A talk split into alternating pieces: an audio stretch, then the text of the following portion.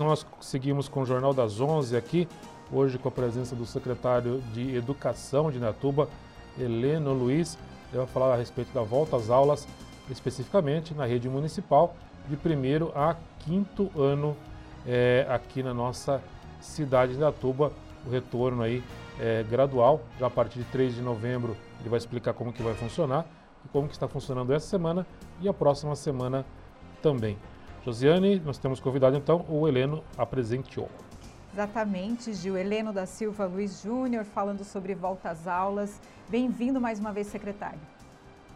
Bom dia a todos, obrigado Josiane, obrigado Gil pelo convite. É sempre bom ter essa oportunidade, esse espaço de divulgar o trabalho da Secretaria de Educação, principalmente agora no momento de retorno 100% das aulas. Secretário, como que foi essa semana e como que será a semana que vem para os pais e alunos da rede municipal? Perfeito. Durante essa semana né, e a próxima, a equipe da gestão escolar, né, os diretores das unidades estão entrando em contato com as famílias, principalmente daqueles que estão online, né, que fizeram a atividade durante esse período remoto, as atividades impressas, que são aqueles que buscam a atividade né, em dias e horários marcados pela unidade escolar, e também um desafio grande que é buscar aqueles que tiveram um período de evasão da escola, né, foram acionados através do conselho tutelar porque não se manifestaram, não se comunicaram durante todo esse período. Então, essa semana e a próxima é, nosso trabalho está focado nesses três grupos, por quê? A partir de 3 do 11, Gil, todos são obrigados a retornar à escola. Todos. Né? E dentro disso, nossa equipe também de supervisão tem organizado a questão de atender aquelas famílias que colocam, através de atestado médico, uma impossibilidade do retorno. E é bom a gente frisar, né? tem que ser algo realmente que seja sensível à Covid-19, porque quando a gente coloca atestado médico, a gente não pode encarar de uma forma generalista, porque senão abrange muito mais aquilo que a gente pensa, né? E na verdade a gente tem que respeitar a opinião médica, mas que tenha uma sensibilidade nesse momento de dar o atestado para aquela criança se realmente se aquela doença, aquela comorbidade é sensível à COVID-19. Do contrário, ajudem-nos a retornar na escola. Nós precisamos detectar né, quais são os níveis de aprendizagem dessa criança, nós precisamos cuidar dessa criança. É muito importante ter ela agora é, nesse período, porque já é um, uma fase de preparação para o próximo ano. Então muitas pessoas né, conversam comigo, batem um papo, falam, né, ah, mas falta tão pouco para terminar o ano cada minuto, cada período, cada hora, né, cada dia para a educação, nesse momento, é muito importante. Então, independente do que seja ou que você esteja aí organizando, pense primeiro na escola para esse retorno, para que a gente possa acolher essas crianças. Heleno, em relação a essa evasão escolar, como está na rede municipal? É, é, são números preocupantes? Tem uma idade aí que essa evasão é maior ou não, uma série ou não? É, esses números estão em fechamento ainda, né? Mas houve uma preocupação lá em agosto, né? Onde aproximadamente mais de 2 mil alunos precisaram ser acionados, né? Então, se é um ou se é mil, cem, para nós né? Não importa. O importante é uma vida, é uma criança, é o processo de ensino dela. Então, é, a nossa busca, a nossa luta nesse momento é para fazer com que essas pessoas né, retornem para a escola. Então, aqueles pais que mudaram né, é, de cidade, não comunicaram também a escola, isso acaba sendo um problema. Né? Então, a gente precisa dessa comunicação, porque não tendo contato, a gente tem que encaminhar para o conselho mas principalmente esse pessoal né, é o que nos preocupa, porque nós precisamos saber de como que está essa criança para que a gente possa aí organizar a vida escolar dela. É, só para deixar claro que assim, vocês estão encaminhando para o Conselho Tutelar, não é por uma opção de vocês, a lei obriga a fazer isso, né? Sim, a lei obriga e nós é, precisamos também desse apoio dessa entidade para ter essas intervenções, para encaminhar para uma situação dessa, Gil, é porque esgotou todas as possibilidades, né? Eu tenho relato de gestoras é, que foram sete, oito vezes na casa da criança, tiveram né, contatos é, por mais de oito números de telefone, né, pediram para que os motoristas também da secretaria ajudassem nessa intervenção, nessa notificação, nessa busca, né? Então, para ter uma situação dessa é porque foi mesmo esgotado todas as possibilidades e nós precisamos muito desse órgão para que essas ações aconteçam, né, para que a gente legalmente esteja tudo organizado dentro da unidade escolar. Então, isso é uma atitude de responsabilidade né, que a gente sempre coloca dentro da nossa situação de trabalho, porque nós precisamos né, de toda essa parte burocrática e documental para poder relatar essa situação. E a escola, o Estado não pode ser omisso a isso. Então a gente precisa dar esse contato com a família para poder saber em que pé está essa situação. Essa volta, então, né, presencial, 100% dos alunos de volta à escola, a partir do dia 3. A Glorinha, que está nos acompanhando pela internet, através do Facebook, diz o seguinte, secretário. Não sei se essa é um, uma fala que acontece muito e que vocês da Secretaria de Educação já ouviram. As crianças não querem voltar, aqui é uma guerra para eles retornarem. E aí? Não tem sido a realidade que a gente encontra, né? Nas escolas, a ansiedade, né? de, de, de, ver os amigos, de participar de atividades, né? Porque a escola é um lugar de aprendizado, né? E também de brincadeiras, de recreação, de momentos afetivos, que isso é tão importante. Então, nesses casos, a gente pede um trabalho, um convencimento da família de realmente saber a importância, né, de como isso tem que acontecer e de quando tem que acontecer. Realmente as famílias acabaram que em algum momento ficando acomodadas também, né? Eu como ando converso com muitas pessoas, né? Eu tive a, o triste relato, né, de um pai que disse: "Ah, eu queria ficar até o final do ano porque eu estou economizando na gasolina, né?" Então esses pontos entristecem muito a gente porque é, a família, os pais, né, né, abrem mão de tantas coisas para poder é, conquistar algo hum, durante a vida e quando tem um filho, a prioridade se torna a criança. Então, tudo que puder manifestar, investir, organizar para que a criança possa retornar à escola, né, tem que ser feito nesse momento, né? Então ela precisa também é, nessa fase saber o quanto é importante para ela estar, é, ela estar na escola, né? E a família tem esse papel de colocar para ela a importância dos estudos, né? Muitas crianças se adaptaram ao modelo online, né? Crianças e adolescentes, né?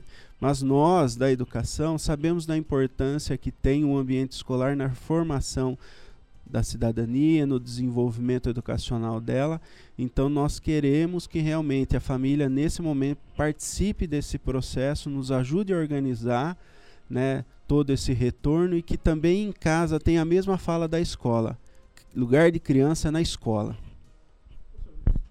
Para a gente ter uma noção do tamanho da rede, quantos alunos e funcionários, professores, enfim, funcionários em geral a rede tem? Perfeito. Contando com as creches parceiras né, da educação infantil, são 81 unidades. Né? Nós temos aí em torno de 2.600 funcionários, com as terceirizadas, né, que acabam prestando serviço para a educação, é, e esse número vai para próximo de 3.200 funcionários. É bastante gente. É, secretário, em relação à segurança, muitos pais preocupados também ainda com essa questão da Covid-19, né? Os números baixaram, muita gente vacinada, mas as crianças não estão vacinadas. Como vai ser dentro da sala de aula, que é uma grande preocupação dos pais? Perfeito. Dentro do ambiente escolar, agora caindo o distanciamento né, de, de um metro, os outros protocolos continuam, que é a higienização da man, das mãos, uso de, de, de álcool gel, uso de máscara, isso nós vamos levar até o final. E o ambiente de exposição, né, durante o dia, durante nossas atividades, né, são inúmeros. Né? E na escola existe uma série de protocolos organizados né, para que a gente minimize esse impacto. Então, hoje, por exemplo, nas creches que tem né, um projeto sobre escovação, nós não vamos realizar nesse momento até a liberação da vigilância sanitária. Então, todos os cuidados né, acabam tendo dentro do ambiente escolar, porque, como é um ambiente de, de ensino, eu falo que as crianças hoje se policiam melhor do que os adultos. Né?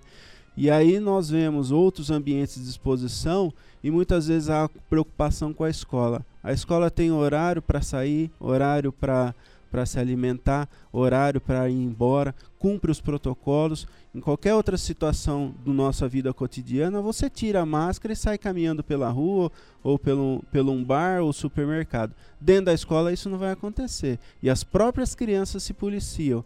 Às vezes tem aquela necessidade de dar um abraço, brincar com o amiguinho, mas elas próprias logo já lembram dessa situação e se distanciam, né? Coisa que a gente não vê em outros ambientes, né?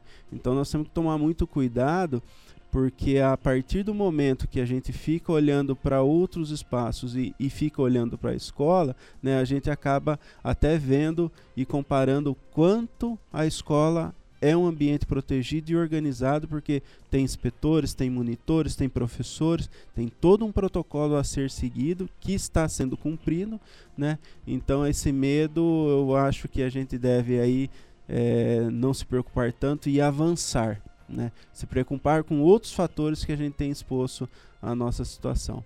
Quando acontece alguns movimentos, né, de apresentar é, pessoas com sintomas, né?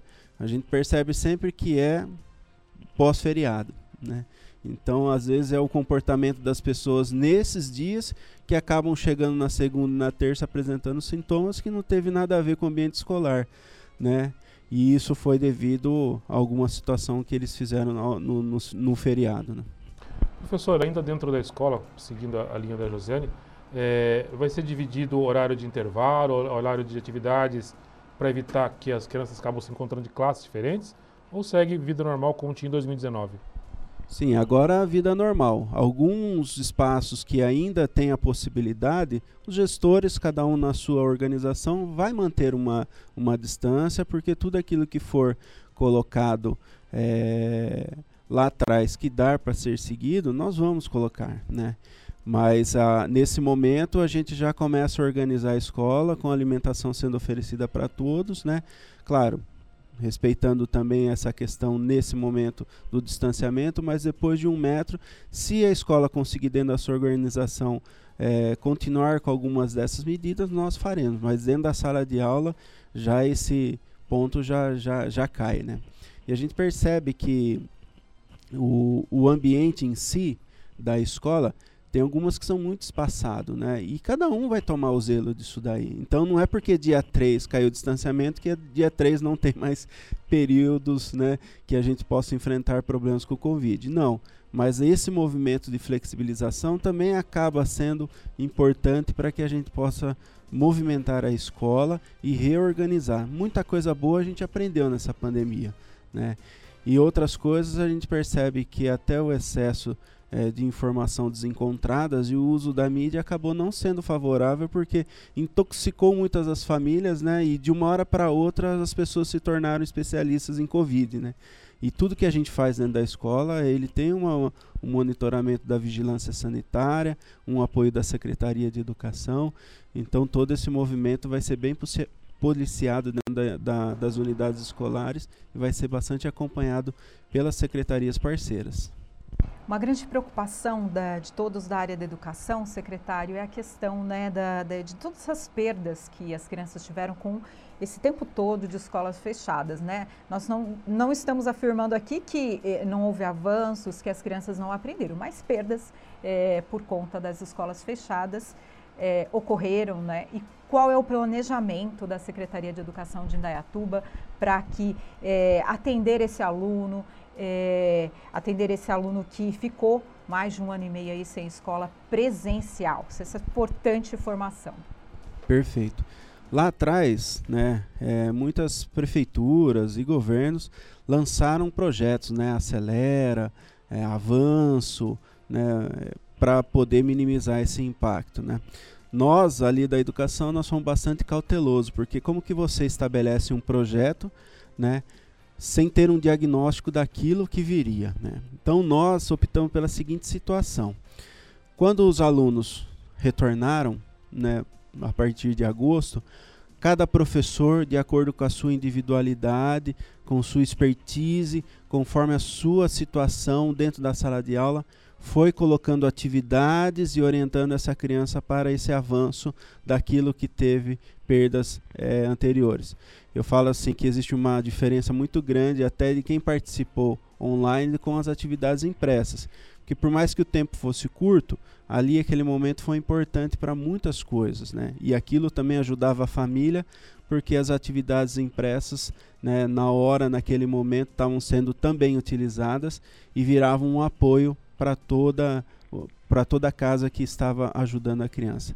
Mas aí a estratégia da secretaria foi justamente essa: acolha as crianças, verifique cada situação e de acordo com aquele momento que a criança está, parta para um próximo passo. Não generalizando tudo, porque cada um tem o seu momento e a sua hora de aprender e cada um aprende de um jeito, né?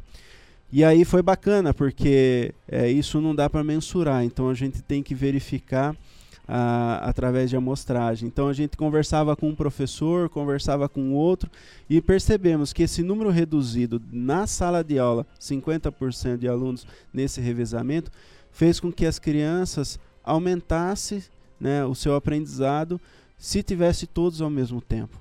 Então, estrategicamente, acabou beneficiando porque poucos alunos na sala, você consegue dar mais atenção, consegue mais é, desenvolver mais atividades, né? E isso no fim acabou sendo um ponto positivo para esse momento, né?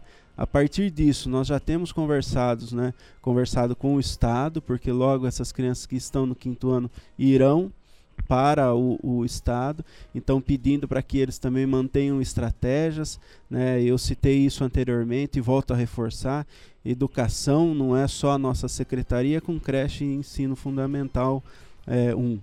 Nós temos que pensar no Estado, né, nos cursos técnicos, na graduação, em todas as escolas em, que estão no nosso ambiente e montar diretrizes e ver boas práticas do que estão sendo feitos, de estratégias para poder aprender. E tudo que a gente puder colaborar nesse momento para que a criança seja beneficiada, nós vamos fazer. Então, esse movimento agora está sendo muito particular, muito individual e, a, e agradeço muito aos professores que estão tendo essa sensibilidade. O contato com a família aumentou. Esse compromisso eles também colocaram também para que a família ajudasse né, nesse desenvolvimento. Então, no fim, eu falo que a pandemia trouxe muitas coisas ruins em diversos cenários, mas a valorização do professor, né, a busca de novas estratégias de ensino-aprendizagem, tudo isso veio a colaborar né, com a educação moderna e para o futuro. Professor, você falou da merenda que volta tudo à normalidade. A prefeitura vinha cedendo cestas para as famílias. Isso vai ser suspenso? Isso. Nesse momento, a, as crianças já vão se alimentar na escola, normalmente, e aquela família que tiver com vulnerabilidade pode procurar a Secretaria de Assistência Social para que possa aí ser suprida essa necessidade. Então hoje, né, essa alimentação que foi é, colocada para a criança, perdão, anteriormente, que foi colocada a cesta, era para a criança, para a alimentação dela. Né, e agora, estando na escola, né, vai ser ofertada a quantidade diária do número de refeições. E ainda essas pessoas que têm um pouquinho de dificuldade, a gente já está encaminhando para assistência social. Heleno, a Glorinha que comentou aí sobre as crianças que às vezes não querem voltar, ela diz, agradece aí a sua resposta, diz que vai trabalhar com as crianças para que elas voltem é, né, com toda alegria e vontade de aprender. A Maria Gonçalves, bom dia, desejo a todos um ótimo fim de semana. Ela diz que os netos estão prontos para retornar à escola. A Débora Santos disse que nossa criança já deu, nossa criança já deu muito com essa pandemia. Não só não pode também deixar de orientar as nossas crianças em sala de aula nessa volta aí às aulas presenciais. Então são os comentários aqui do nosso público no Facebook. Obrigado, Glorinha. É muito importante, né? Se você tiver dificuldade, né, é, com alguma situação, procura a unidade escolar. Nós temos o NIAP, né, que tem psicólogas e fono, que acabam, fonoaudiólogas que acabam dando esse apoio né, a todos os alunos, para que a gente possa compartilhar essa situação e trabalhar junto. Né. Eu até cito é, como exemplo o, o, meu filho, né, que tem 5 anos. Ele sempre amou carro de, é, caminhão de lixo. Então passava o lixeiro, ele dava tchau, é, é, corria atrás tal. Na pandemia, ficando em casa, passava na frente de casa e ficava com medo. Né? Então, algumas coisas a gente precisa quebrar, porque nossas crianças escutou, infelizmente, muitas conversas dentro da nossa casa falando sobre morte, desemprego, perdas de parentes, situação crítica do país, e isso acabou também trazendo um medo da realidade que, que a gente estava passando. Então eu falo que como sociedade é difícil passar por uma situação dessa, muito. Só que a gente precisa amadurecer e aprender com ela, para que a gente possa aí ao longo desse tempo ir desenvolvendo e todos esses traumas, esses prejuízos que a Covid trouxe né, para a nossa sociedade sejam minimizados e trabalhados para que a pessoa crie força para a retomada. Então, todo o cuidado com a criança, com as emoções delas, né, precisam ser observadas. Isso a escola faz muito bem, a família, por conhecer a criança muito bem, compartilhando toda essa situação com a, a, a escola, vai ajudar muito a gente minimizar esse impacto. Professor, aprofundando nesse assunto, se o pai ou a mãe sentir que a criança não está emocionalmente bem, pode procurar a direção da escola, a supervisão da escola e pedir esse acompanhamento psicológico da, da, da equipe? Perfeito. Nisso, a nossa equipe do NIAP já vai realizar as intervenções né, e todos os procedimentos, mas esse comunicado tem que chegar até a escola e a escola organizar esse procedimento junto com o departamento, para que a gente possa aí atender melhor essa família, entender bem esse caso e dentro dessa situação fazer os encaminhamentos para as é, unidades de apoio. Secretário, a nossa ouvinte é Sullivan A, ela tem algumas questões aqui. Tem dois netos que estão indo semana sim, semana não, eles gostam e ficam felizes com isso, mas é complicado os pais que não apoiam. Então ela está fazendo um comentário. Dúvida. No começo da pandemia foi falado que as crianças iam ficar em casa, não ia ter férias no fim do ano, que ia aproveitar dezembro para recuperação é, vai ter essa recuperação, ela diz assim, já estão falando em férias. Como vai ficar, né? As aulas, é, até que período, até que dia é as aulas? Outra dúvida, formatura. O neto está no pré e tudo bem não ter festa, enfim, porque a aglomeração é complicado neste momento. Mas ela comenta que alguns profissionais, é, por conta da pandemia, têm o medo até de tirar uma foto mais próxima aí com os alunos é, mas ela acha importante, pelo encerramento desse ciclo, que possa ter alguma foto, algum registro aí. Por mais simples que seja é, na sala de aula, mas ela acha importante registrar isso. Perfeito. Essa questão do, do primeiro da, da pergunta dela da divisão, né? São desafios que a gente tem e que nós vamos ter que, nesse momento, superá-los, né? A opção de não fazer né, esse momento que eu falei para vocês, né, de ó, marcar tal plano para tal situação. Né? Nós estamos falando de uma recuperação de conteúdo que, é, claro, fica evidente aqui nesse momento porque as crianças estão voltando, mas a nossa preocupação já era lá no início da pandemia em 2020, né, de minimizar isso daí. Por isso que as atividades impressas foram feitas. Então eu volto a reforçar, é aquilo que eu coloquei. Desde agosto existe essa preocupação com a recuperação. Né? Então, nós, das secretarias, investimos muito na questão da matemática e da língua portuguesa para esse momento. As outras disciplinas são importantes? São e muito, porque elas colaboram com a formação. Mas ali naquele momento nós precisamos optar, então nós demos prioridade para isso e vimos trabalhando todo esse tempo. A questão da formatura é uma situação que nós pensamos muito, até porque nós sabemos dessa mudança de ciclo tal.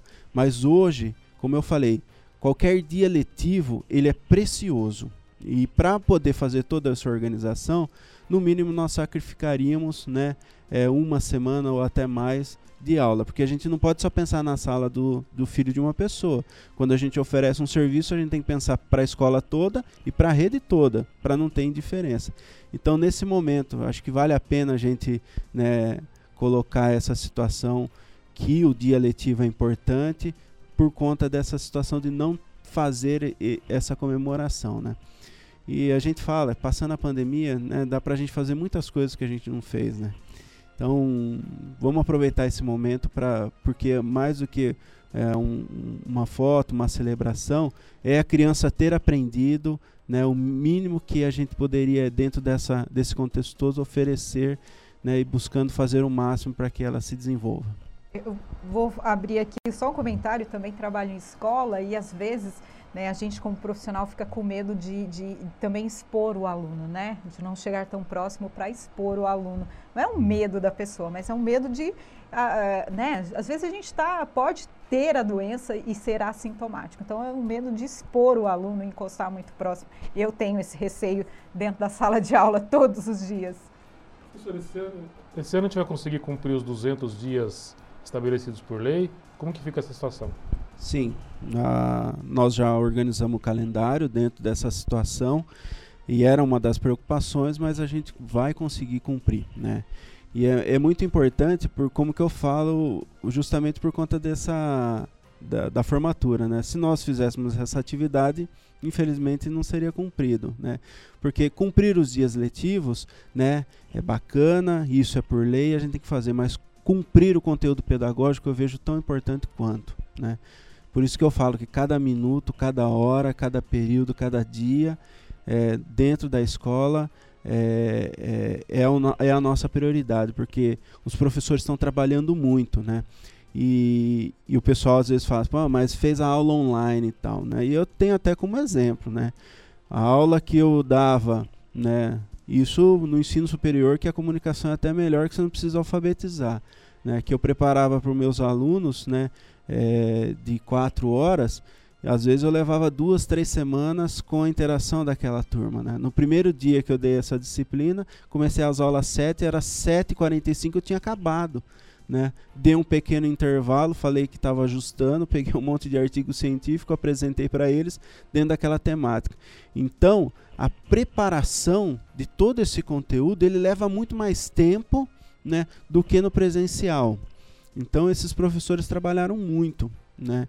Eles estão cansados também, precisa também aí nesse momento de recuperação e de férias, porque a demanda da atividade impressa, pensando em, em cada trabalho que foi dado para as crianças, pensando no conteúdo que foi abordado, né? E agora também com esse trabalho que ele é muito individual e específico, nós sabemos na necessidade desse pessoal também precisar descansar para que a gente possa aí recarregar as baterias e voltar em fevereiro com a corda toda.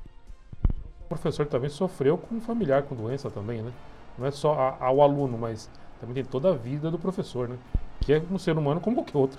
Sim, a gente percebe o tanto que a, as mulheres, né, além do papel de casa, a papel, né, é, de ter ajudar na renda familiar, foi acrescentado numa situação, né, que muitas encararam aí a, o desafio de ser docente, né.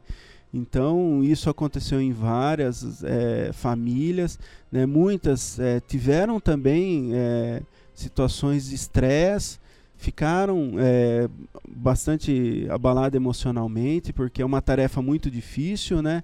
É você ali estar naquele momento, de uma hora para outra, de todo o contexto familiar, ainda ser né, a professora naquele momento para ajudar na, nesse ponto, né? Então, muitas coisas uh, que eu falo que a pandemia trouxe, né, para reflexão da sociedade, aprendizado e valorização. Secretário, em relação à educação de jovens e adultos, como que vai ficar esse retorno no dia 3? Sim, também já acontece é, todo esse cronograma e eles seguem o mesmo calendário. Mais alguma dúvida de ouvinte aí, João? Gil, dos ouvintes, não. Ok, mais alguma coisa? Em relação a creches, queria que o secretário falasse um pouquinho sobre o atendimento nas creches. Às vezes tem algumas dúvidas da, da população em relação a isso. Perfeito. Então, como vai funcionar? Nós temos né, as crianças que irão retornar para um período de adaptação. As monitoras, elas necessitam de um tempo. Essa criança, ela nunca frequentou a escola.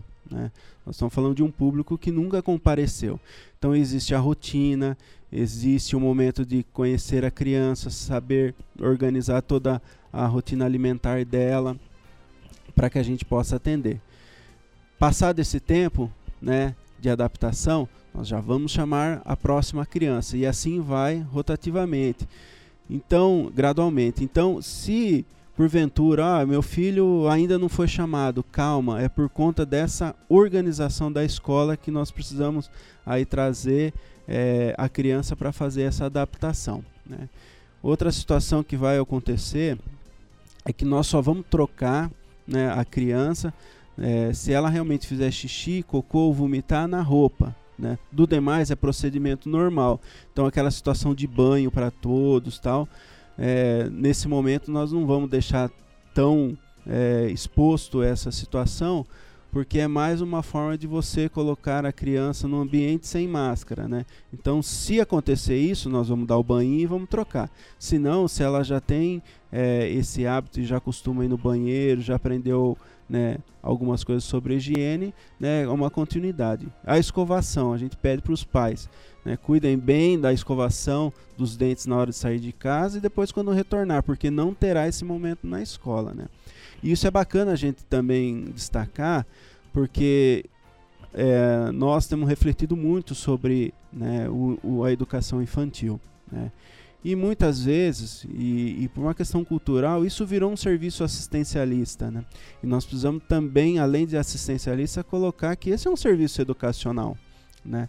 Então a criança, né, a partir de um movimento gradativo, a secretaria também vai começar a encarar esse, essas unidades de creche como escola. Né? E aí tudo isso vem em forma de aumento progressivo do ensino-aprendizagem até o quinto ano. Né? Então, esse cuidado também nós vamos ter nesse momento e aproveitando essa situação que as famílias vão acostumando aí, porque não estar lá só para ficar o dia e passar para os pais poderem trabalhar. Isso vai acontecer e continuará acontecendo e sempre vai existir. Porém, alguns elementos na parte de ensino-aprendizagem também a gente vai avançar nesse período. Professor, é, tem algum procedimento, algum protocolo já estabelecido para funcionário ou aluno que tiver com suspeita de Covid? Sim, aqueles que estiverem com sintomas, né, os alunos né, eh, não devem ir e comunicar à escola. Funcionários, professores, toda a rede já existe a telemedicina. Então entra, se identifica como funcionário da educação, isso para todas as redes particulares, tal. Né, isso é um procedimento que a secretaria é, de saúde fez para poder minimizar o tempo em relação ao teste, porque, como eu falei, eles estão nesse trabalho muito bacana com a gente, entende a necessidade e, e o buraco que a educação é, ficou durante esse período, então qualquer dia, qualquer hora, né, para nós é importante. Então, é, minimizar esse tempo dos sintomas e já fazer o teste, já ver se está positivo ou não, para nós é importante tendo essa situação, todos os protocolos de saúde é, são aplicados. Certo, então, nós agradecemos a presença do secretário Heleno, falando sobre a volta das aulas aí, 100% dos alunos em sala de aula a partir do dia 3 de novembro aqui em Dayatuba. Isso da municipal, estadual também retorna com 100% neste dia. Muito obrigada, secretário. Obrigado, Josiane. Obrigado, Gil, mais uma vez. Reforço a importância né, dessa oportunidade de estar aqui divulgando esse trabalho da Secretaria de Educação, do retorno.